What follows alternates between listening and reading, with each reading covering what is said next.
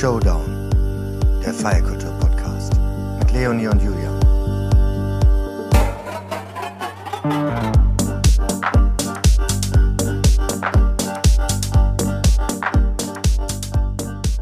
Hallo, lieber Armin Fallaha. Hallo, Rüde Hagelstein. Schön, dass ihr heute bei uns seid. Hallo, lieber Julian. Hallo zusammen. Hallo. Ich würde mal ein paar Worte erst zu dir, Armin, sagen. Du bist ursprünglich aus Frankfurt am Main. Du bist DJ und zusammen mit Rüde CEO und Founder der Duart Agency. Ähm, du verbindest gerne Kunst und elektronische Musik. Du setzt Veranstaltungen getreu dem Motto organisierte Aufregung um und hast jetzt mit Rüde What Time is Love gegründet. Rüde, du warst ja ganz zu Beginn äh, der Pandemie und auch äh, verbunden damit mit unserem Podcast schon mal bei uns zu Gast. Ich glaube, unser dritter Gast tatsächlich. Ähm, du bist Produzent, äh, hast ein eigenes Label jetzt und eine Agentur, bist DJ und Mitbegründer, Mitbegründer der Restrealität. Also sehr, sehr viel auf einmal. Ähm, wir haben uns jetzt sehr lange nicht gesehen. Jetzt, du hast es gerade eben so schön gesagt, drei Pandemien später treffen wir uns wieder hier in unserem Podcast. Erzählt doch mal ein bisschen von euch. Vielleicht, Armin, fängst du einmal an, weil dich hatten wir hier noch nicht. Wie war dein Weg zur elektronischen Musik in die Veranstaltungsbranche, in die Kunstbranche? Ja, also erstmal nochmal Hallo. Ähm, du wolltest meinen Weg zur elektronischen Musik ähm, erfragen. Das fing damals in Frankfurt äh, recht früh schon vor dem Studium an, ähm, da wir einfach Partys geschmissen haben und ich da aufgelegt habe. Und ähm, natürlich auch erstmal Hip-Hop und andere Sachen gespielt habe. Aber nach meinen ersten Malen in elektronischen Clubs und vor allem Robert Johnson mir eigentlich recht schnell klar geworden ist, äh, dass ich meine Faszination dafür viel größer ist und meine Passion. Und habe dann irgendwann entschlossen, nur noch elektronische Musik zu spielen und mich dahingehend künstlerisch zu entwickeln. Und ja, das war dann so die, die ersten Schritte bis hin zu eigenen Partys, die dann gefolgt sind und wie du auch sehr gut recherchiert hattest, organisierte Aufregung, das war damals aus meiner ersten Agentur aus Frankfurt äh, das Motto, beziehungsweise der Slogan. Ähm, fasziniert habe ich lange nicht mehr gehört. Sehr gut. Ähm, ja, und ja, so, so, das waren so die ersten Anfänge. Ne, das hat alles in Frankfurt echt recht unschuldig angefangen, um es mal so zu sagen. Unschuldig ist auf jeden Fall ein gutes Wort, wenn man über ähm, Ausgehen und Party spricht. Jedenfalls im Kontext, wenn man in Berlin ist, habe ich den Eindruck. Da werden wir nachher auch noch mal so ein bisschen zu kommen. Also gerade so der Vergleich auch zu Frankfurt zwischen der Clubkultur, Clubszene äh, in Frankfurt und in Berlin. Ähm, du hast ja nun Rüde in Frankfurt kennengelernt, auf einer deiner Veranstaltungen, soweit ich weiß. Und äh, seither seid ihr quasi ein äh, Tech-Team und auch habt ihr dann relativ zügig das Label dort hervorgebracht.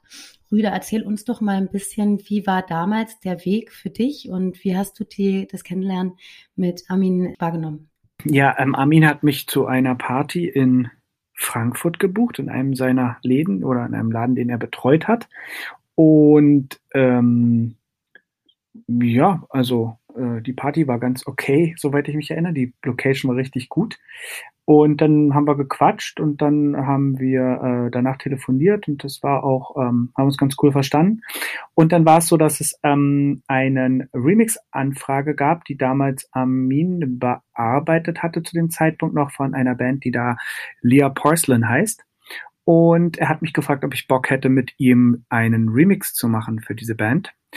Und das haben wir auch gemacht. Und auf diesem Wege äh, haben wir so ein bisschen auch den Sound definiert, der uns dann beide so mit unserem Label begleitet hat. Ähm, es ging relativ schnell. Wir hatten beide so ein bisschen äh, Bock, ein Label zu gründen, was jetzt ein bisschen vielleicht unprätentiöse Musik rausbringt. Und irgendwie konnten wir uns mit dem Remix auf so ein paar Randpfeiler von ähm, akustischer äh, Ästhetik einigen und dann haben wir einfach relativ schnell beschlossen, jetzt ein Label zu machen mit Musik, die sich schlecht verkauft, die uns aber total gut gefällt. Und dann ist Armin ungefähr so einen Tag später nach Berlin gezogen, oder? So war es doch ungefähr. Ja, wenn ich da reingrätschen darf, es war schon ein bisschen legendärer. ähm, also die Party, die, die, haben wir uns fast gedacht, haben wir uns fast gedacht. Ein bisschen zu nüchtern. Die, die Party, auf die ich, ich wollte eigentlich Tief Schwarz buchen, also Ali und Basti. Äh, die haben dann natürlich in Südamerika eine deutlich besser bezahlte Option bekommen, haben diese vorgezogen, was fair enough war. Und daraufhin habe ich dann Rüde äh, gefragt und gebucht und die Party war scheiße. Also nicht nur okay. War ich habe es versucht, diplomatisch Kann man ganz ehrlich sagen. Ja.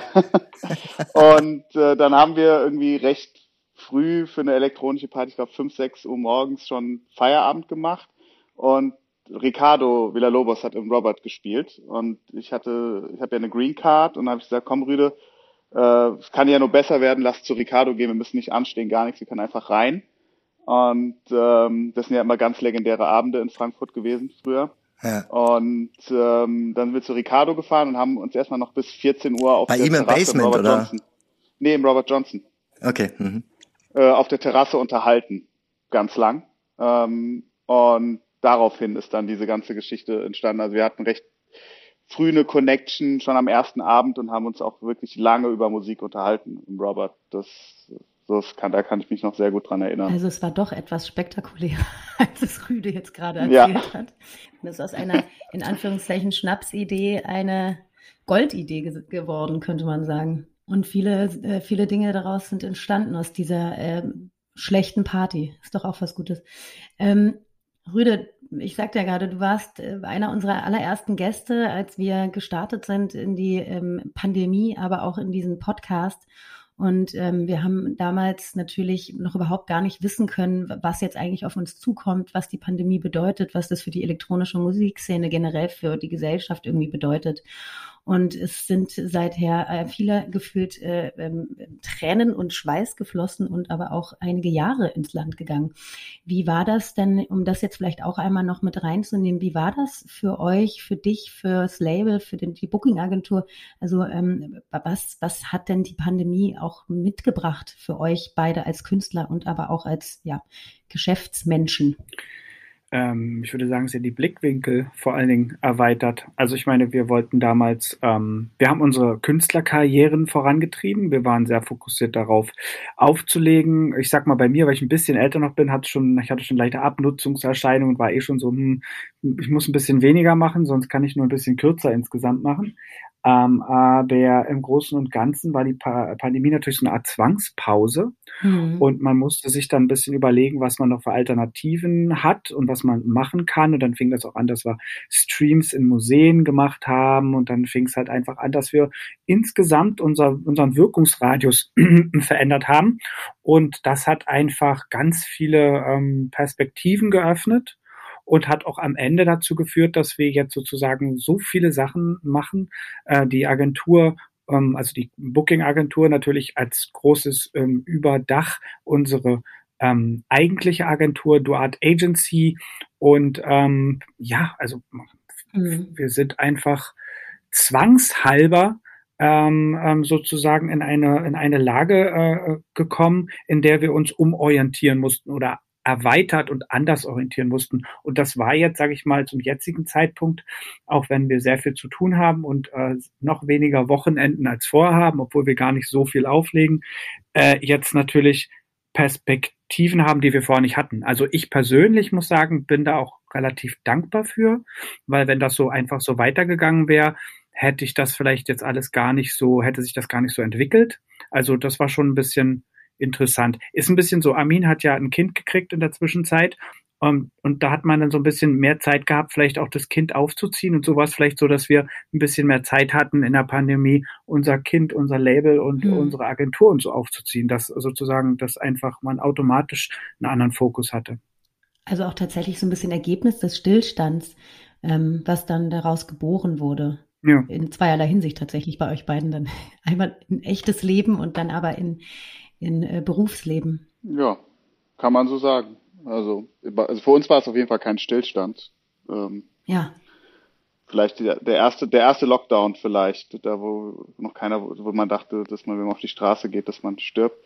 Ähm, aber der, ja, äh, aber dann danach sind wir eigentlich total, also wir waren geschäftiger denn je in der Pandemie, muss man einfach mhm. sagen. Also produktiver und also es war für uns ein totaler Glücksfall. Anders kann man es nicht sagen, weil es uns aus dem täglichen DJ-Trott und Produktionstrott rausgeholt hat, dass man irgendwie Freitag, Samstag, vielleicht Donnerstag unterwegs ist. Mhm. Äh, Sonntag, Montag haben wir uns immer freigenommen, Dienstag haben wir uns im Studio getroffen äh, sind so langsam in die Gänge gekommen, haben Musik gemacht und dann hat sich das immer wiederholt, ähm, Woche für Woche. Mhm. Und Rüde hat dann noch in, deutlich internationaler als ich gespielt. Der war dann auch immer noch deutlich mehr fertig als ich. Und dann ist man in so einem, also ich will es nicht nennen Teufelskreis, aber man ist in so einer Schleife gefangen, weil man ja. einfach die Wunden mhm. lecken muss. Dass man unterschätzt, äh, dieser Traumberuf ist ein Traumberuf, das würde ich unterschreiben, aber es ist Reisen und Hotel und Klima,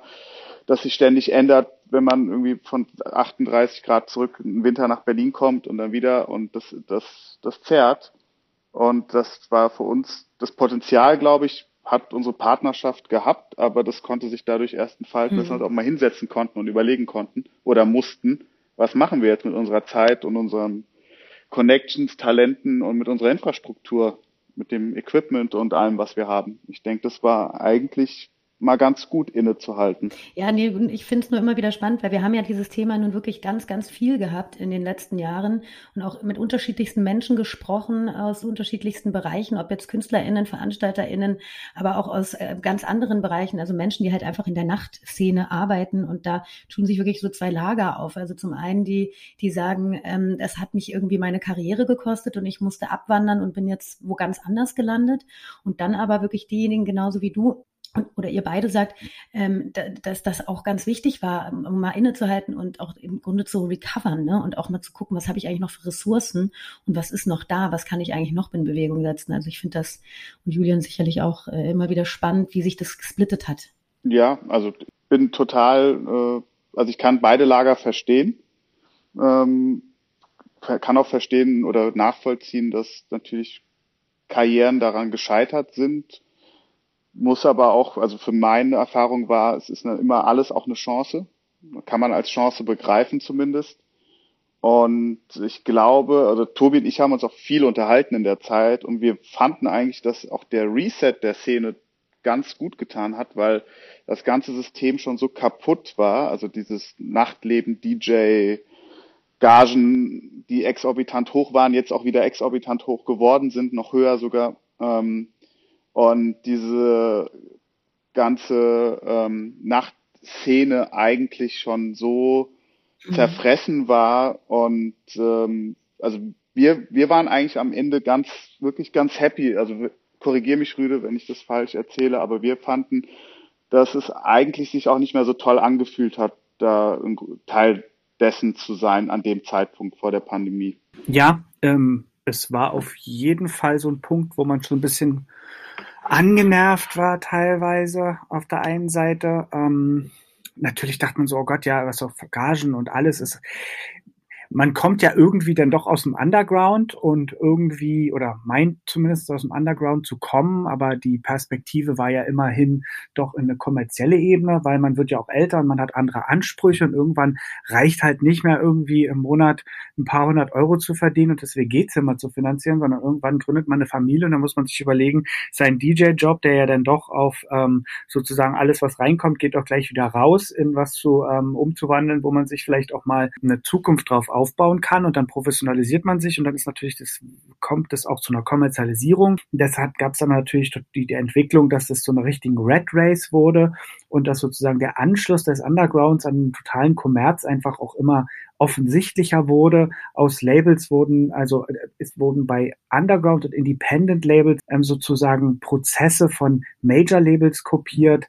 Ähm, Künstlerkarrieren waren ohne Management gar nicht mehr zu denken. Mhm. Also alles wurde extrem optimiert und dann kam die Pandemie und dann dachte man, okay, jetzt fangen alle mal kurz drüber an nachzudenken, was eigentlich wichtig ist im Leben und worauf man sich ähm, besinnt. Und dann fingen die Partys an, wieder in Kellern stattzufinden, auch wenn das äh, kritisierbar war aufgrund äh, des, des Infektionsgeschehens. Irgendwie hatte man den Eindruck, jetzt entwickelt sich das dahin, gehen zurück, wo es auch eigentlich war. Der DJ ist scheißegal, es gibt irgendein Kellerloch, da läuft Musik und die Leute haben Party und freuen sich. Und die jungen Leute machen das und ein Drink kostet einen Euro und irgendwie ist es so genau das ja eigentlich, wo es herkam. Und dann hat man das so ein bisschen betrachtet, so mit einem, mit einem, mit einem lachenden und einem weinenden Auge und dann dachte man, ja, jetzt wird sich vielleicht das ändern und jetzt denkt man auch vielleicht mal drüber nach, dass man weniger fliegt, weil es ist ja auch irgendwie die totale Umweltsau, da irgendwie für einen Flug, äh, für einen, für einen Gig nach Bali irgendwie zu fliegen. Und äh, jetzt haben wir mal so eine Meditation und so eine Überlegung und man überlegt mal, was man besser machen kann und dann, wenn die Pandemie irgendwo mal weg äh, ist oder aufgehört hat, dann hat sich alles zum Positiven gewendet. Das ist jetzt nicht eingetreten, eher so ein bisschen, wie Armin auch schon angedeutet hat, ist es eigentlich eher noch schlimmer geworden. Äh, die Absetzung von wenigen sehr erfolgreichen nach oben ist noch deutlicher. Das Mittelfeld hat es noch schwerer. Das sieht man auch bei Bands und so in Zahlen momentan auch schon. Also der Kulturbereich hat sich dahingehend schon auch nochmal äh, ins Negative entwickelt, ja. aber in der Pandemie hatte man kurzzeitig so den Eindruck, oh, das kann jetzt ja auch einen positiven Effekt haben. Du hast gerade, ich habe da noch eine Nachfrage, weil ähm, ähm, bevor wir auch noch mal ein bisschen zu, zu eurer Agentur kommen, ähm, äh, weil weil Armin auch gerade noch mal gesagt hat, hat auch Karrieren beendet die Pandemie. Also ähm, ist das dann ähm, war das wirklich strukturell zu spüren? Ähm, also auch vielleicht eine bestimmte Art von Act oder Artist, die es äh, dadurch äh, getroffen hat? Oder ähm, wie, wie war das gemeint? Ja, also es gab natürlich, ich glaube, Tobi hat es ganz gut gesagt, es gab ja schon vorher eine krasse Schere zwischen den oberen fünf oder zehn Prozent und dem Rest. Ein wirkliches Mittelfeld, würde ich sagen, gibt's gar nicht so richtig. Ja, es gibt die gibt mehr oder weniger so zwei Lager und es war, ich glaube, auch in der Gastro-Szene, aber auch in dem, sag ich mal, dem ehrlichen kleinen D Local DJ, der jedes Wochenende für ein paar hundert Euro, wie Rüde gesagt hat, auflegt in Bars und kleinen Clubs ähm, und vielleicht auch national ähm, unterwegs ist, für den war dann natürlich einfach das täglich Brot weg. Ne? Dadurch, dass die Gigs weggefallen sind und dadurch war natürlich auch, jeder hofft ja oder vermeintlich hofft auf eine Karriere und viele DJs haben ja, wie hat Tobi auch wunderbar gesagt, von der Hand in den Mund gelebt, von Woche zu Woche, von, von Gage zu Gage und die Karrieren waren dann einfach vorbei. Vielleicht auch die Hoffnung der auf die große DJ-Karriere. Ja. Also Tobi hat ja auch wunderbar ein Album in der Pandemie auch rausgebracht und da gab es auch den Song, da blicke ich auch jetzt immer noch äh, ganz gern zurück, dass der hieß DJs Are Dead. Ähm, das ist jetzt zum Glück so nicht eingetreten, aber also auch wir steckten in so einer mittelschweren De DJ-Depressionen und dachten, es ist alles vorbei, die Welt wird nie wieder so sein, wie sie vorher war, weil man ja nicht wusste, was kommt. Ähm, und dieses DJs Are Dead, das hat es, glaube ich, ganz gut getroffen, weil es ging, glaube ich, nicht um die Stars, sondern es ging um wirklich die DJs, die jedes Wochenende rausgehen und Leute unterhalten und die jetzt nicht 100.000 Follower haben mhm. und überall stattfinden. Ähm, und ich glaube, da gab es ganz viele Karrieren, äh, wo es Wechsel gab in andere Bereiche danach. Ja, das, das kann ich mir schon gut vorstellen. Da kannte ich auch ein paar. Ja. Und habt ihr denn dieses äh, Gefühl sozusagen oder wie, äh, was habt ihr jetzt eingebracht in die in die Neugründung? Äh, wo habt ihr euch da auch vielleicht inhaltlich getroffen? Was waren eure Parameter dafür? Ähm, auch kreativ ähm, und ähm, hat der Name vielleicht auch so ein bisschen was mit dem damaligen Gefühl zu tun oder wie kam es dazu? Ähm, also hier eine, also die Geschichte zumindest zum neuen Museum. Ich denke, das war so ein bisschen Kick-off für uns für die Agentur. Mhm. Das war ja erstes Pandemiejahr und da gab es ja dann United We Stream und äh, Duat, das damals ja noch unser Label war, mittlerweile auch der Name unserer Agentur ist, das bedeutet ja jenseits, also nicht wirklich Afterlife, also eher so das Jenseits nach dem Tod, ist eine Form ähm, des Afterlives sozusagen, des Nachlebens und in der altägyptischen Mythologie. Und es gibt ja das wunderschöne neue Museum auf der Museumsinsel und alles hatte zu. Und wir hatten über einen guten Freund von Tobi den Kontakt zu Arte Concert. Mhm. Und dann habe ich zu Tobi gesagt, ich schreibe jetzt einfach mal eine E-Mail, weil die haben eh zu. Vielleicht lassen die uns ja dort einen Stream machen. Und ähm, dann habe ich über eine Freundin, die Ägyptologie studiert, einen Kontakt zum Museum mir geben lassen, eine E-Mail-Adresse und habe dann eine E-Mail formuliert und rausgeschickt und dann noch erstmal sechs Wochen nichts gehört und plötzlich kam eine Antwort. Ja. Dass doch prinzipiell ein Interesse da bestünde, mit uns zusammenzuarbeiten, was wir uns denn da genau vorstellen. Und ähm, ja, dann nach drei Monaten stand dann irgendwann der Termin. Und das war dann tatsächlich auch das letzte, die letzte Woche, bevor das Museum wieder regulär eröffnet hatte. Als der Lockdown also sozusagen. Also gerade noch in Time. Gerade noch in Time. Und ja. ähm, wir haben es aber natürlich nicht in Time fertig gekriegt, deswegen mussten wir zwei Montage noch nachdrehen, was man ja jetzt erzählen darf, was damals im Stream nicht so wirkte, ja, ja. Ähm, um noch einzelne Sachen ähm, nachzu, nachzudrehen und montags das Museum nur zu hatte. ähm, oder noch hat immer. Und äh, ja, und dann kam das zustande. Daraufhin kam eine Anfrage vom Hamburger Bahnhof, ob wir sowas uns dort nicht auch vorstellen könnten. Ah, okay. Ja, dann, dann haben wir halt auch gemerkt, okay, wir können über unsere Kontakte zu, ähm, zu Künstlern, zu Technikunternehmen, ähm, über die Museen, zu United We Stream, Clubkommission, dass wir doch eigentlich ganz gut vernetzt sind durch die jahrelange Arbeit als DJs ähm, und Produzenten, dass man daraus doch was machen könnte. Und dann haben wir das immer versucht fortzuführen, ähm, weiter auszubauen. Tobi hat sich ganz stark, da kann er ja auch vielleicht noch drauf eingehen, äh, damals in pandemiesichere Open Air und Partykonzepte vertieft, ähm, die irgendwie die erstecktes Ansteckungsrisiko reduzieren. Ähm, da gab es ja auch ganz absurde Umsetzungen, jetzt nicht von unserer Seite, aber auch in anderen Ländern und so. Ähm, ja, und dann haben wir immer mehr gemerkt, dass wir als Organisatoren und Networker ähm, auch unsere Stärken haben und haben versucht, dann da rein auch zu investieren. Das ähm, hm. haben wir nicht auf dem Papier äh, so entworfen. Das hat sich mehr oder weniger dann auch über die einzelnen Projekte dann nach und nach ergeben, bis wir irgendwann festgestellt haben, ähm, Ende des zweiten Jahres der Pandemie, wir sind jetzt eigentlich eine Agentur, wir sind schon lange kein Techno-Label mehr. Hm. Und die und noch eine Rückfrage dazu den Künstlern und der der Agentur. Ähm, wo wo habt ihr euch da auch ähm, musikalisch inhaltlich getroffen? Gibt's da ähm, sozusagen so, so, so eine Art Rahmen? Weil das, was ich jetzt so ein bisschen ähm, mitbekommen habe von außen, auch äh, wie die Konzerte oder die, die Events auch aussehen, ist es so ein bisschen auch an der Schnittstelle zwischen organischer, instrumenteller Musik und elektronischer, ist das richtig oder ähm, liege ich da falsch? Ähm, ich würde fast sagen, da liegst du auf jeden Fall falsch. äh, wir sind schon sehr, wir sind schon, wir sind schon sehr elektronisch aufgestellt. Ja.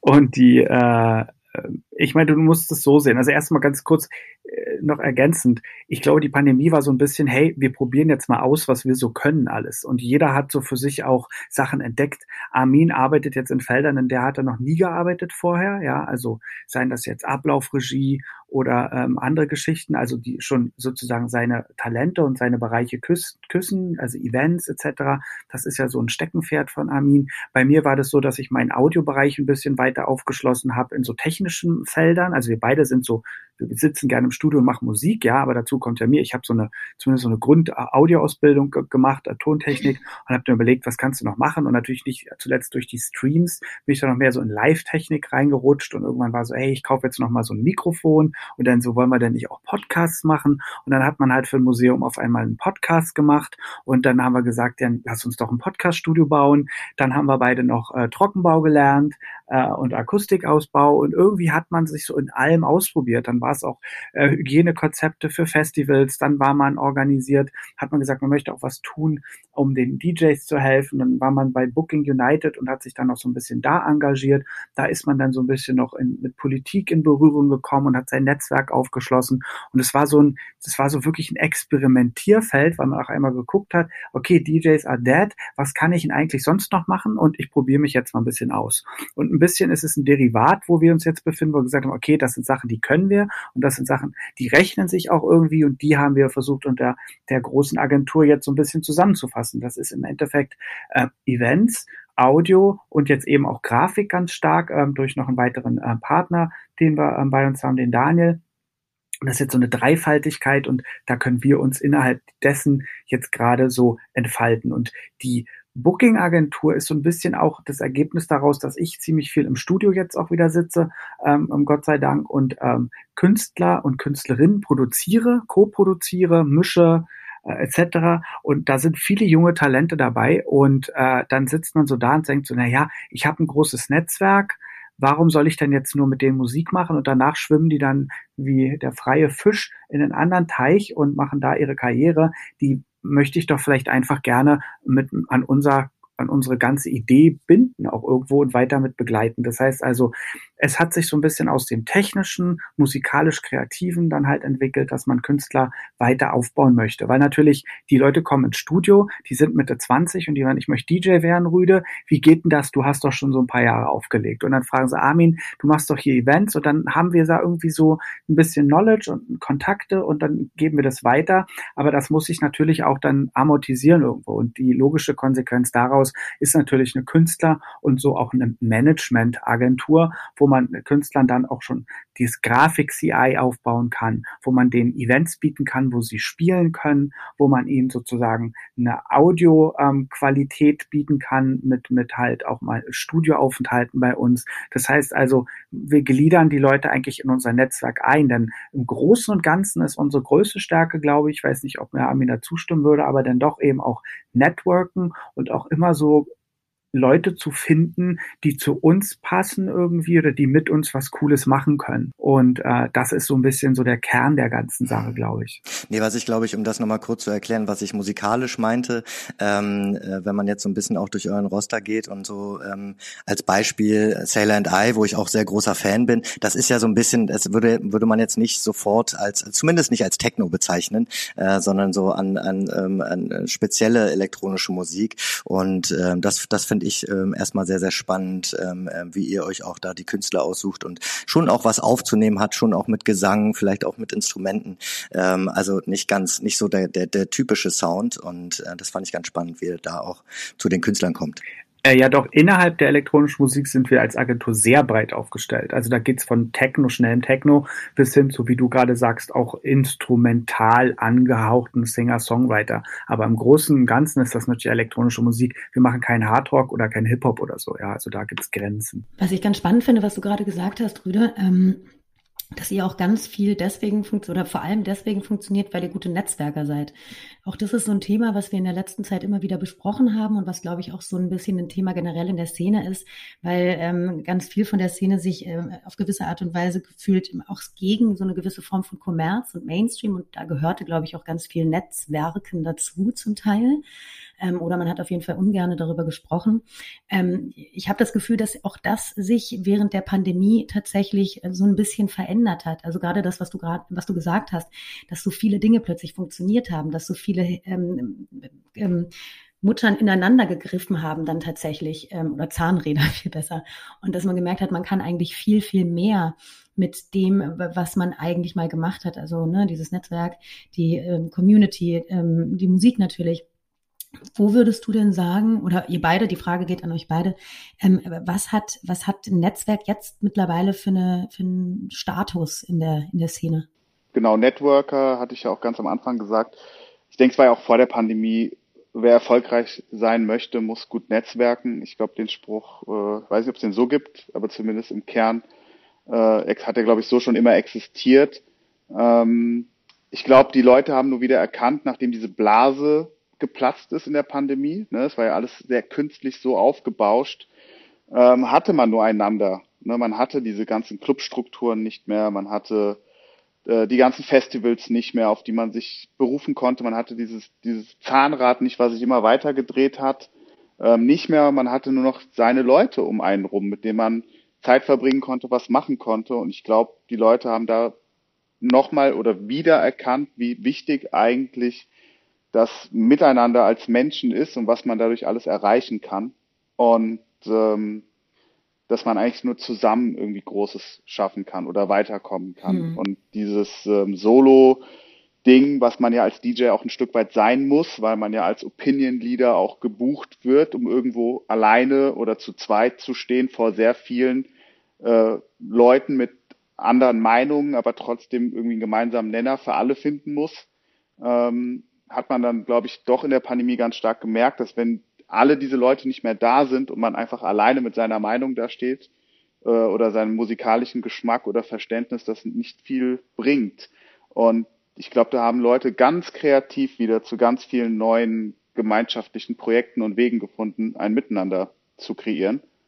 Und äh, das ging von den Kellerpartys, von denen Rüde geredet hat, aber bis hin zu ganz vielen anderen Projekten. Also wir hatten ganz viele auch spannende Gespräche mit ganz vielen Leuten und ich glaube, es wurde auch so ein bisschen aufgebrochen, weil ganz viele halt auch in ihrem Alltag gefangen waren und sich selbst auch gar nicht aus ihrer Comfortzone getraut haben. Ja, so ist es. Ja, finde ich total spannend, weil wie gesagt, das ist, äh, finde ich, eine der großen, großen Themen auch gewesen, gerade was du sagtest, ähm, dieses Miteinander auch wieder zu spüren, was auch geschaffen wurde natürlich mit äh, Formaten wie United We Stream. Ne? Der, der, der Titel allein sagt es natürlich. Und das ist eigentlich, wie ich finde, äh, was Schönes, was da auch aus der Pandemie heraus geboren wurde am Ende. Ich würde gerne nochmal, um das Thema Pandemie jetzt hinter uns zu lassen, ähm, nochmal in Richtung Musik und in Richtung Sound gehen. Ähm, Rüde, du hast vorhin gesagt, wir haben Musik produziert, die keiner kaufen wollte ähm, und oder keiner hören wollte oder schlecht zu verkaufen war. Und ähm, auch der Name Duat ähm, jenseits ist so ein, was sehr mystisches, finde ich. Und äh, wenn man sich euren Sound anhört, dann hört, hört man da auch viel Mystik beziehungsweise auch was Dunkles irgendwie raus. Ne? Das, das Label auch geführt so für eher und kompromissloseren Sound steht und eher so dunklere Atmosphäre, der dunkleren Atmosphäre eventuell auch so ein bisschen zugeneigt ist. Ähm, wie würdet ihr denn selbst euren Sound und vielleicht auch den, den Sound auch innerhalb eurer Booking-Agentur beschreiben, auch wenn ihr sagt, das ist sehr weit gefächert, aber jetzt auf, auf euch bezogen, was ist eure Vision von elektronischer Musik, von Techno? Naja, also ähm, das mit der Musik, die keiner kauft oder keine kauft, ist ein bisschen, wir wollten einfach unseren eigenen Sound. Und wenn du irgendwas Neues anfängst und was Eigenes machst, dann hast du erstmal am Anfang keine Fans. Das ist total klar. Ähm, das Musikbusiness, ich weiß nicht, ob das schon immer so war, aber solange wie ich lebe, ist mehr oder weniger so, wenn du einen Hit machst und du machst den Hit nochmal und nochmal und nochmal und du machst den einfach dein halbes Leben lang, ja, äh, dann funktioniert das kommerziell irgendwie. Ja, also wenn du so deine Nische gefunden hast und das ein Produkt, was die Leute kaufen, kaufen die Leute irgendwie meistens doch immer wieder oder zumindest erstmal eine sehr lange Zeit.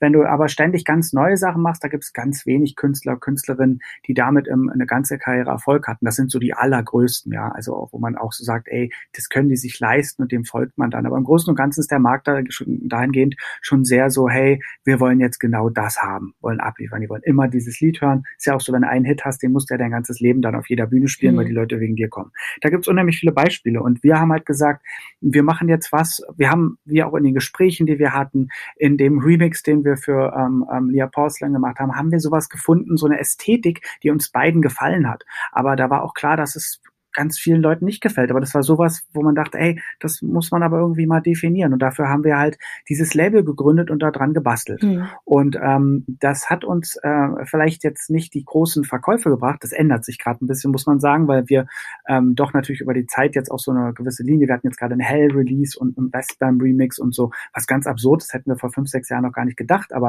es ist eine ganz tolle Entwicklung von dem Label gerade. Das funktioniert dann auch kommerziell und auch von der Sichtbarkeit. Aber was das Label geschafft hat, und das war, glaube glaube ich, auch unser Ansinnen. Es hat uns ein bisschen definiert. Es hat erstmal gezeigt, dass wir was Eigenes schaffen, dass wir da künstlerisch, finde ich, eine, eine, eine klare Aussage haben und eine klare Abgrenzung hinbekommen. Das finde ich ganz toll bei Künstlern und da bin ich auch irgendwie stolz auf uns, dass wir das so durchgezogen haben.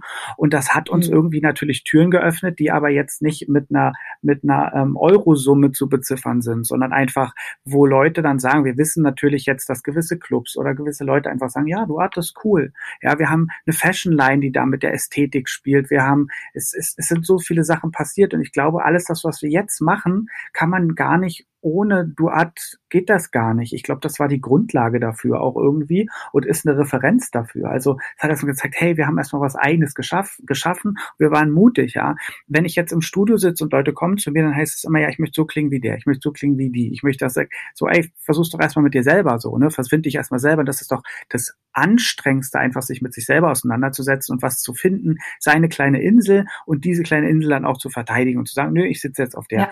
Das Ding ist bloß, das muss man sich halt leisten können. Und dafür braucht man einen langen Atem, muss sich Gedanken machen, was man sonst alles machen kann.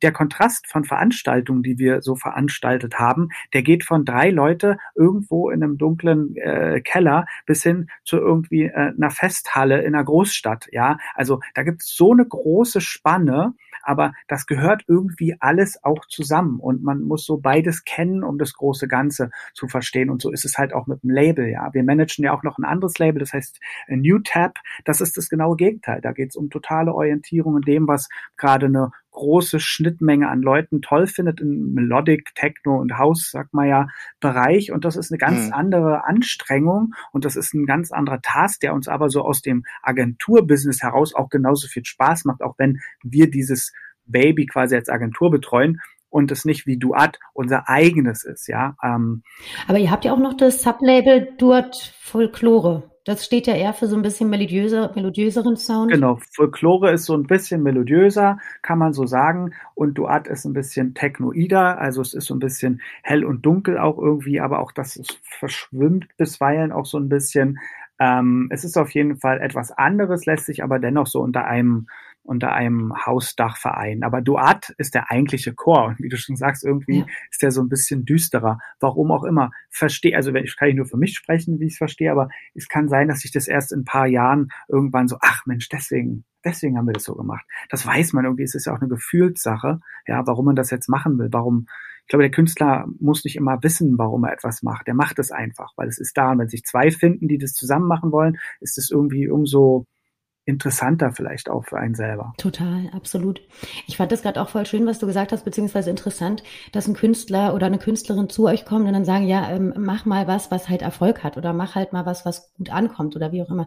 Ähm, ich ich stelle mir das als Künstlerin, die selbst produziert oder beziehungsweise mit jemandem zusammen produziert, ähm, auch natürlich auf eine Art und Weise schwierig vor, wenn man dann als DJ oder als Produzentin seine eigenen Tracks zeigt. Das ist ja auch immer eine gewisse Form von sich transparent und auch angreifbar machen und da ähm, dann vielleicht auch jemanden an der Hand zu haben, der einen quasi so ein bisschen da durchführt und wo man dann sagt, okay, da, hier kann ich auch so eine gewisse Form von Verantwortung dann abgeben.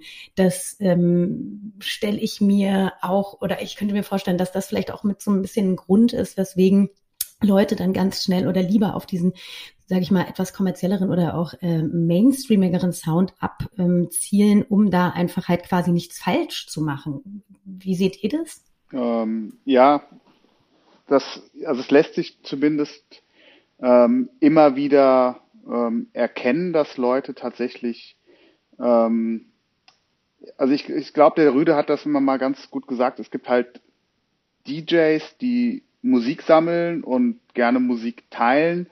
Und es gibt halt äh, DJs, die halt ähm, eher so die, die Aufmerksamkeit ähm, die, die Szene, also Instagram, also viel digitalere Form des, des Musiksharings suchen, ähm, als, also da, da gab's, da gibt's halt einfach, finde ich, so Unterschiede. Wir, wir haben mhm. dafür noch keine Begrifflichkeiten, glaube ich, in unserer Szene oder Gesellschaft, aber es lässt ja ganz klar erkennen, dass es gibt ganz viele mittlerweile, die wollen auflegen aus anderen Beweggründen die auch nachvollziehbar und fair enough sind als Leute, die zum Beispiel schon ewig Musik sammeln, äh, für sich in ihrem Zimmer schon seit 20 Jahren auflegen, ähm, eine Technikaffinität haben, eine Sammelaffinität für Vinyl haben, wie auch immer und ähm, da auch eher Gatekeeper sind. Ähm, ich, früher war es ja immer das Spannende, es gab halt, da ist man in, also ich bin immer in Freebase in Frankfurt gefahren äh, da gab es von irgendwelchen guten Labels zehn Platten und da musst du die Jungs schon gut kennen, dass du eine davon bekommen hast und dann warst du irgendwie Gatekeeper und konntest so eine Platte im, im Club zocken und hm. die gab es dann halt nicht online und die konnte man nicht Shazam. Ähm, und da, da konnte man halt auch damit irgendwie äh, Leute musikalisch äh, prägen. Ich würde nicht sagen erziehen, das finde ich immer so schlimm, sondern irgendwie mitprägen äh, in dem, was sie gut finden. Und ähm, heutzutage geht es um ganz andere Dinge. Also das, ähm, das hat sich auch so ein bisschen verändert.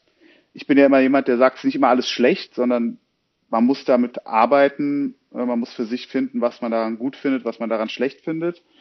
Ähm, aber es ist leider tatsächlich doch häufig so, dass Leute kommen und gar keine Idee haben, wer sie selbst sind oder was sie selbst irgendwie prägen wollen in der Musikszene oder was die Message ist, sondern die wollen halt klingen wie der oder die. Ja. Und das ist ein, ja, es ist nicht originell, da fehlt so ein bisschen die Originalität, was vielleicht auch so ein Momentum dieser Zeit ist. Ähm, aber dass irgendwie auch der DJ früher mal eigentlich Leuten was gezeigt hat, was sie nicht kennen und trotzdem gut finden. Äh, das gibt's noch, ähm, aber geht Teilen, äh, zu Teilen auch unter, leider. Für mich zumindest. Also ich bin oft auch, mhm. ähm, ich würde nicht sagen enttäuscht, mich langweilt's oft, wenn ich Musik dann auch vorgespielt kriege, die ich dann halt auch einfach bei Beatport kaufen kann. Ähm, und in den Top 100 oder so drin ist, ähm, dafür brauche ich halt den DJ als Gatekeeper nicht. Ja. Also im Grunde ist es eher so eine Form von Bedienen geworden als äh, Überraschen. Höre ich so ein bisschen raus. Ja, und mutig sein. Also sagen, das, wie der Rüde sagt, man sitzt halt auf seiner Insel. Hm, genau. Und die muss man halt gegen die ganze Kritik verteidigen. verteidigen ja, ja, voll. Ähm, weil man macht sich ja, man stellt sich dahin und man sagt, das ist, präsentiert was und das ist das. Und dann ist natürlich Kritik das Erste, was, was man zurückkriegt. Ne, es ist immer dieses direkte Feedback. Voll. Das ist ja auch was, was am DJ-Sein so toll ist. Ne? Man kriegt ja meistens dann auch gutes Feedback und das ist ein unmittelbares Feedback. Ne? Man schreibt nicht eine E-Mail und kriegt drei Wochen dann irgendwie eine, eine Antwort, sondern man stellt sich dahin, man hat sich vorbereitet und man kriegt direkt Zuspruch in den meisten Fällen, ja, wenn man seinen Job vernünftig macht. Ähm, das macht ja auch so ein bisschen abhängig. Ähm, aber es geht auch eigentlich, der, da fehlt mir immer der Mut zu sagen, ich probiere mal was komplett anderes ähm, oder ich mache mal das, was jetzt meine Szene nicht von mir erwarten würde, um irgendwelche Dogmen zu erfüllen, ne, die ja gerade im Techno gerade wieder sehr streng sind. Ne, die versuchen sich ja auch gerade ganz stark abzugrenzen von allem anderen, ähm, was auch gut ist, weil sie wollen halt eben sich von diesem Mainstream irgendwie äh, trennen, ganz klare Linie ähm, aber sind eigentlich auch selbst Mainstream und das finde ich dann auch oft ein bisschen pseudo, weil ich finde gerade auch jetzt im Techno ist irgendwie die einzige Sparte, wo auch ganz viele Millionäre sind, aber keiner darf zeigen, dass er so viel Geld verdient damit. Äh, und im Hip-Hop haben sie irgendwie goldene Felgen. Äh, und man hat trotzdem noch Street äh, Credibility. Ähm, das ist für mich auch manchmal so ein bisschen fake an der ganzen Szene, weil am Ende ist es auch ein Geschäft und da fehlt mir auch dann immer die Ehrlichkeit. Mhm auf vielen Seiten. Ja, das scheint ihr dann ja auch genau mitzukriegen, jetzt auch mit den äh, verschiedenen Labels, vielleicht auch eins, was mehr jetzt äh, Stichwort Melodic Techno oder so in den äh, Mainstream reinragt und eins, was dann vielleicht auch mehr in der Subkultur verhaftet ist. Ich würde es auch nochmal ein bisschen äh, vielleicht sogar so beschreiben, ähm, äh, im Musikbereich gibt's oft dann eher so Interpreten und Performer, wo es viel darum geht zu klingen wie. Und ich finde ja auch, dass äh, viele der Kanäle jetzt wie, wie Spotify, Soundcloud etc. Ähm, auch dahin führen, eher zu beschallen und nicht unbedingt immer original ja neue neue Sachen zu bringen. Und dann gibt's vielleicht doch die die Künstler und die Kreativen, die sich das trauen. Und ähm, ich glaube, das ist, muss man aber auch umso mehr herauskitzeln. Und das ähm, ist natürlich dann auch bestenfalls die Rolle eines eines Labels und, und Produzenten. Ich glaube, du musst wissen, das ist so das Skill. Du musst wissen, du machst jetzt gerade was, was höchstwahrscheinlich nicht so gut ankommt und du machst jetzt gerade was, was total gut ankommt. Also du musst im Studio sitzen können und sagen, ey, das Ding, das geht Beatport Top 10, da bin ich mir sicher. Und du musst auch sagen können, ey, das wird keine Sau interessieren. Und dann gibt es eine Überzeugung, warum ich auch das mache, was keine Sau interessiert, weil es einen ganz anderen Grund hat, ja. Ähm, verloren bist du, glaube ich, wenn du das nicht einschätzen kannst. Äh, wenn du denkst, das ist total hot und das wird total punkten, aber das tut's halt nicht, weil dann fehlt dir die Einschätzung davon, ja. Ähm, also es gibt, sage ich mal so, auch Künstlercharaktere, die man so beobachtet, denkt so, okay, die versuchen das immer wieder, dieses Ding zum Erfolg zu bringen. Die wollen in die Top Ten und es funktioniert nicht und denken aber, das ist das für die Top Ten. Und dann sitzt man daneben und da ist vielleicht dann auch die Expertise als Co-Produzent, wo man sagt, ey, das wird einfach nichts. Also weil du kommst nicht dahin, wo du hin möchtest. Und dann gibt's die, die machen ihr ganzes Leben etwas, wo du weißt, dass das kaum jemand interessiert, aber die wissen auch, dass es kaum jemand interessiert. Es interessiert die aber nicht, sondern die machen das einfach nur, weil sie es gerne machen wollen. Das ist okay. So jemand würde ich nicht sagen, machen wir jetzt hm. was anderes, sondern du machst genau das, was du machen möchtest und du hast da deine Gründe dafür, ja. Und das Einfachste ist eben dann eben nach links und rechts zu gucken und zu gucken, was ist denn hier gerade erfolgreich und dann kopiere ich das einfach mal oder ich klinge so ähnlich, ja. Und dann äh, kann ich mir so meine Karriere aufbauen. Und das kann ich, wenn ich jetzt ein Management mache oder wenn ich ein Co-Produzent bin, kann ich demjenigen oder derjenigen helfen, dahin zu kommen, weil ich sage, okay, wenn du so klingst, dann wird das den und den Erfolg haben. Da geht es aber nicht zu sagen, hey, du willst eine außergewöhnliche, individuelle Charakterlaufbahn haben oder Künstler äh, Künstlerinnenlaufbahn haben, wo es um ganz andere Sachen geht, sondern du willst schnell zum Erfolg kommen, schnell auf einer Bühne stehen und schnell vor Leuten äh, spielen und damit ähm, gegebenenfalls auch ähm, sehr viel Geld verdienen. Das ist halt ein, ein Profil, was es da gibt. Das zu verleugnen wäre halt tatsächlich ähm, verlogen. Ja, es gibt das, da hinzukommen. Wenn ich mir jetzt also die Gagen und das alles angucke, das ist ja ferner liefen. Also wie Armin schon sagt, es gibt so viele Techno-Millionäre, da denkt man gar nicht dran, dass eigentlich Millionäre sind, wobei man es den Hip-Hopern halt sofort ansieht, äh, weil die das halt natürlich auch nach außen kehren. Und ich finde, das ist okay, dass man da hin will und man weiß, wie man da hinkommt, aber es hat jetzt nicht unbedingt was damit zu tun, ähm, hohe Kunst oder so zu machen. Das ist eh immer so ein Spannungsfeld, was ist denn hm. da jetzt Kunst? Also äh, nicht jeder DJ ist ein Künstler und eine Künstlerin meines Erachtens nach. Total. Eine Sache dazu auch nochmal, das finde ich auch ein interessantes Thema generell. Wie geht man an eine Produktion ran, ne? Oder wie geht man generell an kreativen Content, sage ich mal, ran, ob das jetzt musikalisch ist oder bildende Künste oder wie auch immer. Ich glaube, in dem Moment, ähm, wenn man sich voraussetzt, wenn man vor einer leeren Leinwand sitzt oder vor einem leeren Blatt Papier oder vor, vor einer leeren Tonspur und sich sagt, ich will das jetzt zu einem Erfolg machen und ich will, dass das jetzt viel verkauft wird und kreativ äh, und und und ähm, ja, ich sag mal, zu einem Hit im Zweifel wird, hat man nicht da eigentlich dann schon seinen künstlerischen Punkt, seinen künstlerischen Status irgendwie verloren, wenn es darum geht? Also fühlt sich für mich gerade so ein bisschen so an. Also wenn man sich eine Vorgabe macht, das muss erfolgreich werden oder das muss so und so sein, dann äh, passiert es ja nicht mehr aus freien Stücken und Kunst soll ja eigentlich frei sein. Ich glaube, Kunst soll gar nicht. Ähm, weißt du, ich glaube, das passiert dann halt. Ich meine, in den Künstler, ähm, in den, in den Kunsthochschulen oder in den Kunstakademien wurde ja nur kopiert. Und ähm, ein bisschen so der Künstler oder ähm, derjenige, der sehr talentiert ist, der zeichnet sich halt dadurch aus, dass es ihm oder ihr total leicht fällt, zu etwas zu kommen. Ja, ähm, mhm. es gibt halt so einmal so ein Produkt mit so einem Ausstellungswert und dann kannst du sagen, okay, das verkauft sich gut und so weiter und so fort. Und dann gibt es etwas, das ist sperrig und das ist Zwölftonmusik und das ist aber große Kunst. Also ist immer so ein bisschen eine Definitionssache, ja. Also es ist doch auch, es kann doch auch die Kunst sein, etwas zu erreichen, was man erreichen will, ja. Also da ist es halt der Prozess, ist das Kunstwerk. Es ist ein wahnsinnig weites Feld ja. und ich würde nie versuchen, das zu eng zu sehen oder so. Ich, ich persönlich zerbreche dabei, äh, besteht zu stellen, zu sagen, ist das jetzt Kunst oder nicht, ja. Also ich mache mir da mittlerweile auch gar nicht mehr so sehr viele Gedanken. Also am Ende ist Kunst von künstlich. Ist halt etwas, was nicht da gewesen ist, in einen leeren Raum zu installieren, ist irgendwie ja Kunst. Aber das kann ja alles Mögliche sein. Also. Weiß nicht. Armin wird wahrscheinlich ein völlig anderes Bild davon haben als ich und das ist auch völlig in Ordnung, äh, in Ordnung so und jeder von uns. Ne? Also es ist äh, kompliziert, aber auch gleichzeitig natürlich total interessant und lässt eben auch so viel zu, weswegen auch alles so viel und bunt ist und für jeden ist irgendwie auch was dabei. Ja, widersprechen tue ich dir da nicht. Ähm, ich glaube aber, dass das auch, was wir heute als zum Beispiel klassische Kunst verstehen, auch schon in der Renaissance dafür gemacht worden ist, sich zu verkaufen, dass man auch als Auftragskünstler ähm, die, die großen, die ganzen großen Geister äh, heutzutage auch oft nicht anders. Ähm, ist halt eine Frage, wo man seine Inspiration auch, ne, die Quelle der Inspiration, wo die auch herkommt, das ist auch immer so eine Frage, finde ich, was wichtig ist. Äh, zieht man die durch andere Künstler aus dem Alltag, äh, aus mhm. Kunst, aus unterschiedlichen Genres? Es können ja verschiedene Quellen sein. Ja. Ähm, aber prinzipiell bin ich da voll bei Rüde. Wer, also wir als Gesellschaft entscheiden, was Kunst ist äh, am Ende des Tages. Mhm.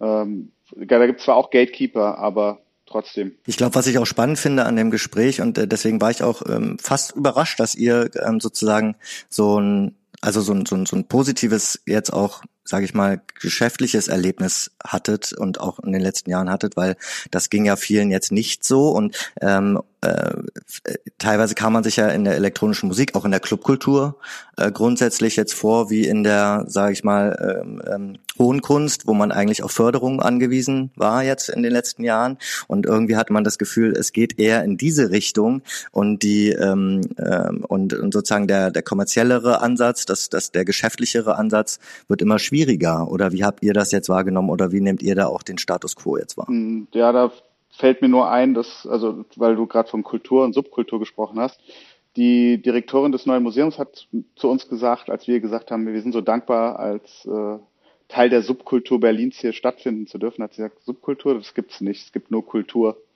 Und was ihr als jetzt als Subkultur bezeichnet, sehen die Leute in 500 Jahren auch als Teil der Kultur unserer Zeit.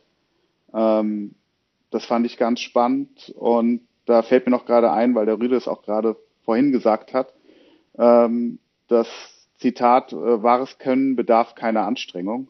Mhm. Weil er vorhin gesagt hat, es fällt den Künstlern manchmal so mhm. leicht. Da fällt mir das nur gerade, wollte ich noch einwerfen dazu ein. Rüde, da auch noch vielleicht aus deiner Richtung, also wie hast du das jetzt wahrgenommen? Mein Gefühl ist jetzt sozusagen eigentlich so in dieser Zeit gerade eine Booking-Agentur zum Beispiel zu gründen, äh, ist eher sozusagen gegen den Strom zu schwimmen. Ist das jetzt so? Ähm, wie wie hat, hat sich die Situation jetzt aktuell wieder ver verbessert, normalisiert oder in welche Richtung ist es jetzt gerade gegangen, auch im, im elektronischen Musikmarkt? Ja, also sagen wir mal so, ähm, äh, wenn man jetzt schnell Geld verdienen will, äh, ist es jetzt nicht so die Idee. Ja, äh, es ist äh, viel Arbeit, es ist viel Anstrengung. Wir sind auch mit sehr vielen Künstler und Künstlerinnen gestartet, ähm, aber ich glaube, dass es etwas Nachhaltiges ist. Ähm, ich glaube, dass es gut zu uns passt. Ähm, wir hatten irgendwie einfach Bock drauf und haben es dann halt einfach gemacht, so, ne? Äh, das mit vielen Sachen so. Wir, wir haben uns, wir sind, würde ich, da spreche ich für uns beide, wir sind, glaube ich, sehr fleißige Menschen. Wir arbeiten überdurchschnittlich viel und nehmen uns selber auch echt dahingehend echt hart ran. Und das führt dazu, dass wir sehr ambitioniert sind. Das führt aber auch dazu, dass wir natürlich immer ein bisschen gefährdet sind, auch teilweise auszubrennen. Da müssen wir mal ein bisschen auf uns aufpassen.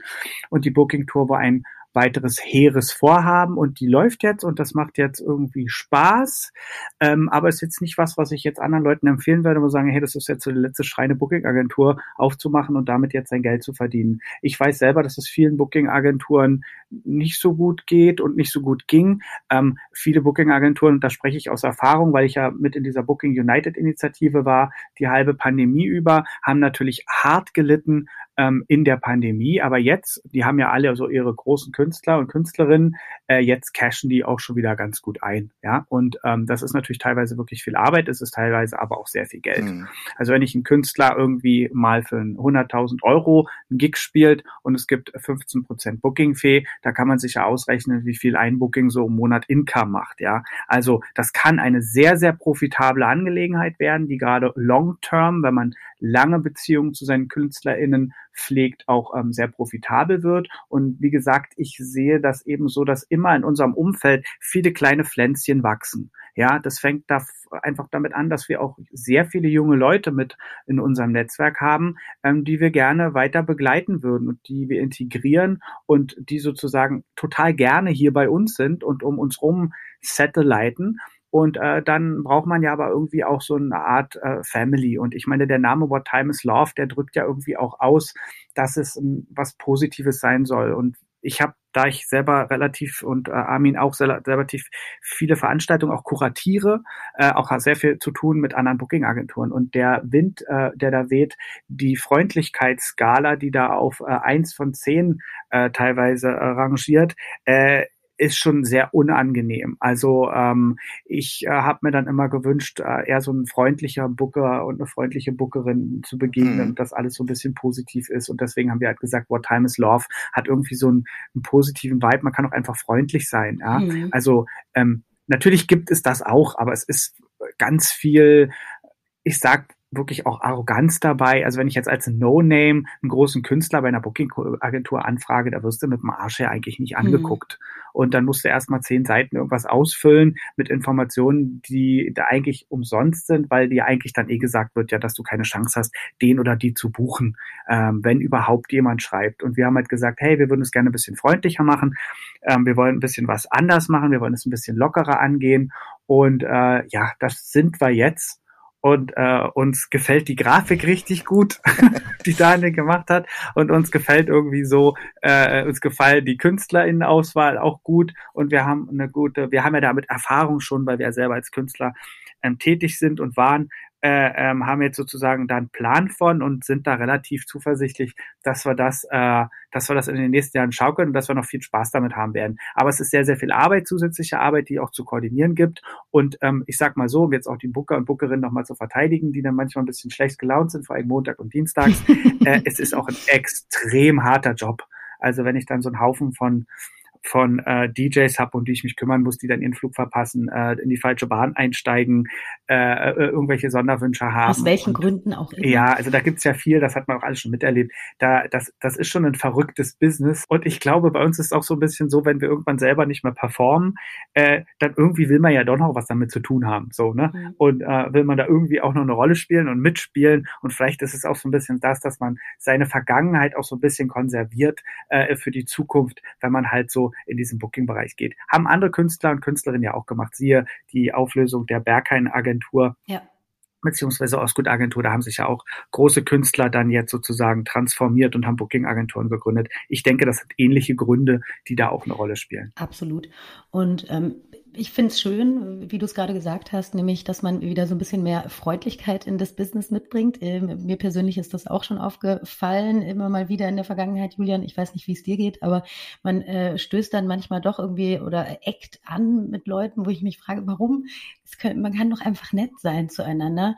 Und äh, da sind wir jetzt auch ganz schön in die nächste Sparte eigentlich reingeschlittert, ähm, nämlich Thema Party und Veranstaltung.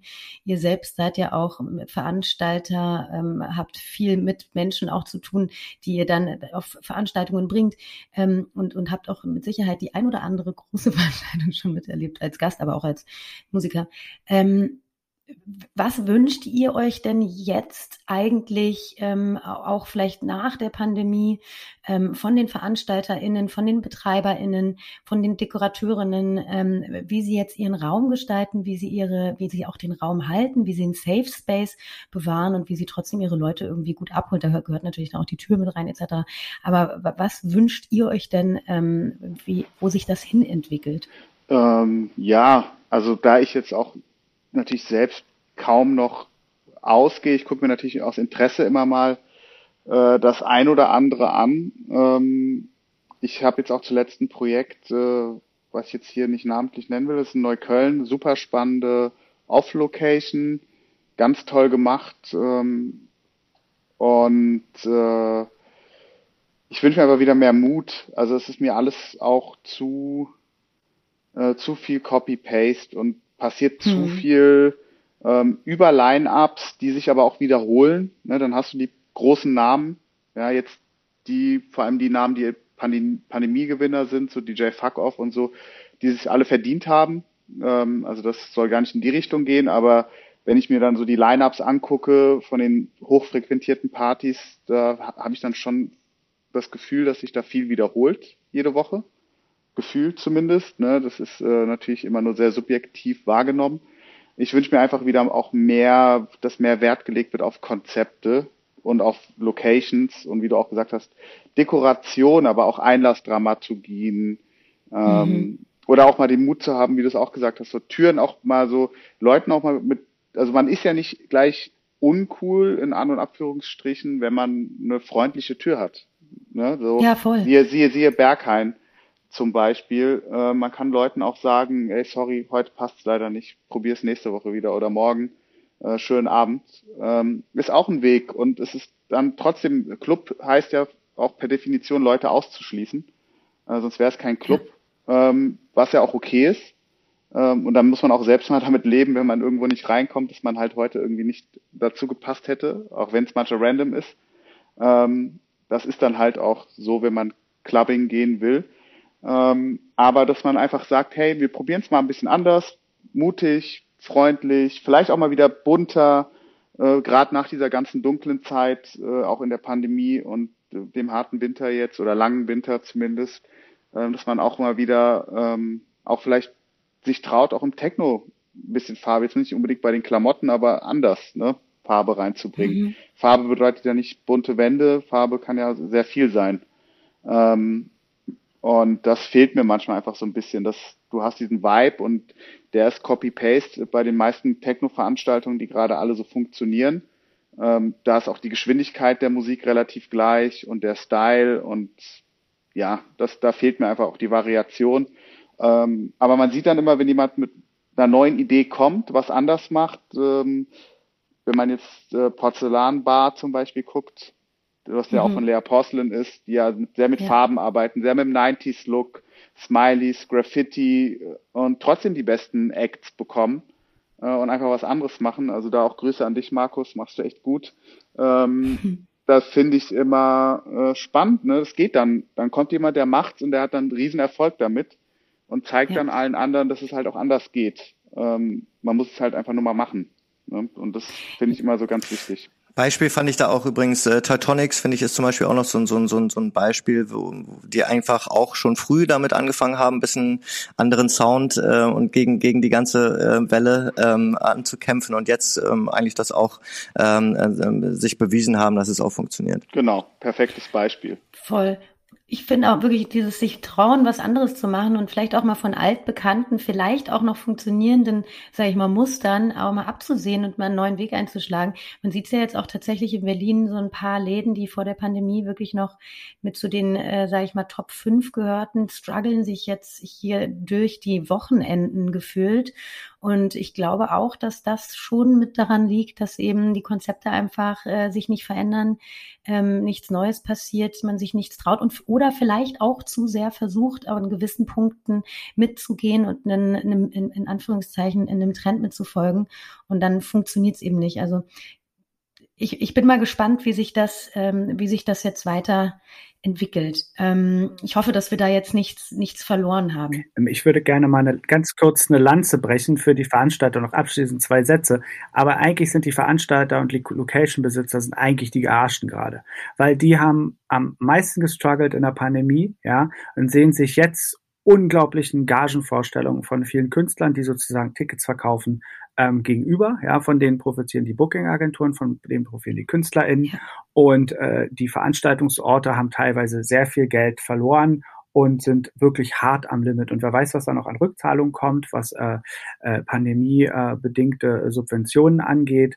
Und ich kenne da einfach auch Zahlen und ich kenne da Orte und es sind viele, viele Veranstalter bedroht von der Pleite und äh, die haben auch den ganzen Stuff, die auch unterbezahlt sind an vielen Orten. Das ist eigentlich sogar ein globales Problem. Und da bin ich eigentlich auch sehr enttäuscht, äh, weil die Künstler und Künstlerinnen da großenteils überhaupt nichts zurückgeben hm. und die jetzt damit alleine gelassen sind. Und ich kann bloß sagen, was ich den Veranstaltern und Clubs etc. mitgeben möchte, ist, ey, haltet durch weil ihr habt steigende Mieten, ihr habt steigende Kosten. All das trifft die Künstler und Künstlerinnen, denen es richtig gut geht, kaum. Und äh, die halten das aber gerade aus. Und äh, da hoffe ich, dass sich das ein bisschen, ähm, ja, vielleicht im Verständnis auch beiderseitig ein bisschen mhm. verändert, dass man da vielleicht ein bisschen solidarischer wird am Ende. Aber wahrscheinlich ist es nicht so, weil es ist halt eben eine kapitalistische Grundordnung, in der wir uns befinden. Leider. Naja, vielleicht steigt ja der ein oder andere Artist von seinem hohen Ross herab. Wir werden sehen. Auf jeden Fall sind wir natürlich super gespannt, was jetzt auch im Jahr äh, 23 noch weiter passieren wird. Äh, vielleicht könnt ihr uns da auch noch mal so einen kleinen Einblick äh, in eure Schedule, in eure Pläne für dieses Jahr geben, was bei euch ansteht, worauf wir uns jetzt auch in der nächsten Zeit bei euch, aber auch vielleicht bei euren KünstlerInnen freuen können. Ja, ähm, also wir haben tatsächlich, ich habe das Gefühl, also der Pandemieschlaf, um das Wort vielleicht heute mal ein letztes Mal zu nennen, nimmt auch so langsam Ende. Und der Sommerkalender sieht ja eigentlich recht spannend aus. Also wir selbst planen zwei Events in Frankfurt. Ähm, eins im Juni und eins ähm, im Juli, Ende Juni und Ende Juli. Ähm, das eine ist am 30. Juni äh, mit Oma S in Frankfurt als Headliner. Ähm, da sind wir auch sehr stolz drauf. Und ähm, das andere darf ich noch nicht sagen, weil es noch nicht confirmed ist, aber auch ein großer, spannender Künstler. Und äh, dann gibt's noch das We Go Apart with Art Festival, das ist auch ein ganz junges Kollektiv, die machen echt tolle Arbeit. Das ist ein äh, Festival in Bautzen, mit denen arbeiten wir auch eng zusammen, da werden wir auch vertreten sein, da werde ich auch selbst spielen. Und ähm, da machen wir auch eine Party noch mit denen zusammen vorher im Mensch Meier am 29. Juli.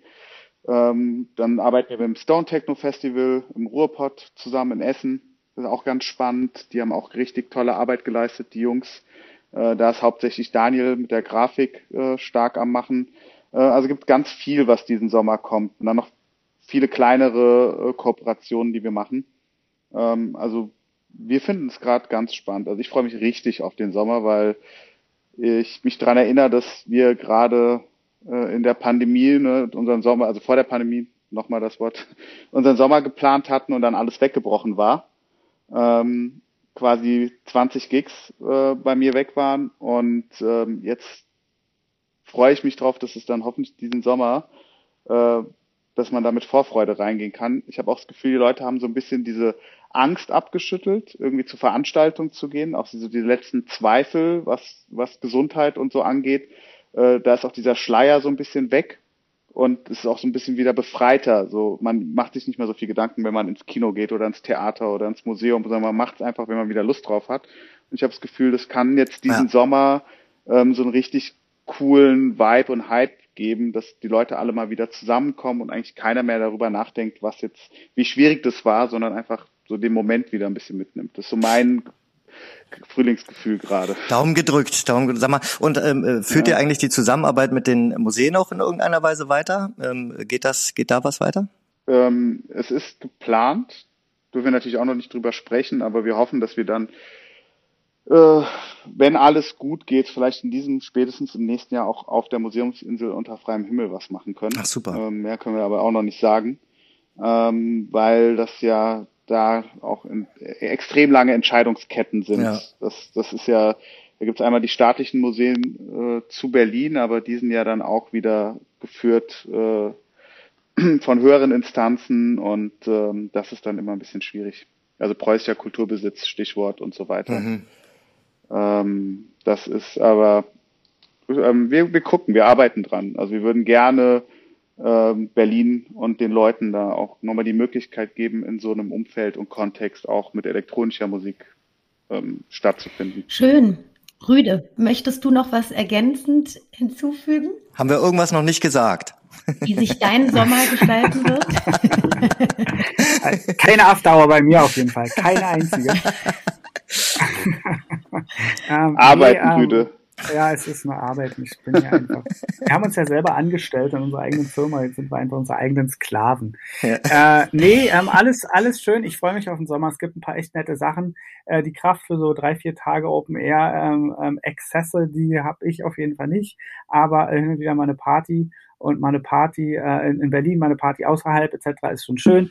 Ähm, ich hoffe, ähm, dass sich alles, vor allen Dingen muss ich ganz ehrlich sagen, die äh, Sicherheitssituation und die Kriegssituation äh, ja. verbessert. Ähm, das ist vielleicht auch nochmal abschließend eine Sache mit den Museen etc. Uns wurde gesagt, wir arbeiten auch gerade mit der Akademie der Wissenschaften zusammen, für die wir Geschichten machen. Die haben halt auch gesagt, die Budgets sind schon aufgrund dieser Kriegssituation in Europa gerade extrem hm. niedrig. Also in dem Kultursektor muss man ganz ehrlich sagen, da passiert eigentlich nicht viel, was ein bisschen schade ist. Auch das steht kontrastreich zu dem durchkommerzialisierten äh, Entertainment-Sektor, der, der groß Raves und Geschichten, wo es so total abgeht und Geld gemacht wird. Aber auf so interessanten Ebenen, also so hochkulturellen, sagt man, ja, auch wenn diese Differenzierung die Museen selber nicht machen würden, passiert da wenig Monetäres und ich hoffe, dass sich das alles ein bisschen ausbalanciert, dass die Sachen sich ähm, zum Guten wenden insgesamt, weil das am Ende ist alles tatsächlich viel wichtiger als die ganze Feierei. Auch wenn ja. die wichtig ist und wenn die schön ist, äh, das äh, ist leider ein sehr bitterer Beigeschmack und sollte nicht vergessen werden. Nee, definitiv. Ja. Wichtige letzte Worte. Absolut. Sehr gut gesagt, Rüde. Ja. Besser kann man es nicht sagen. Rüde, Armin, vielen Dank für eure Zeit, Julian.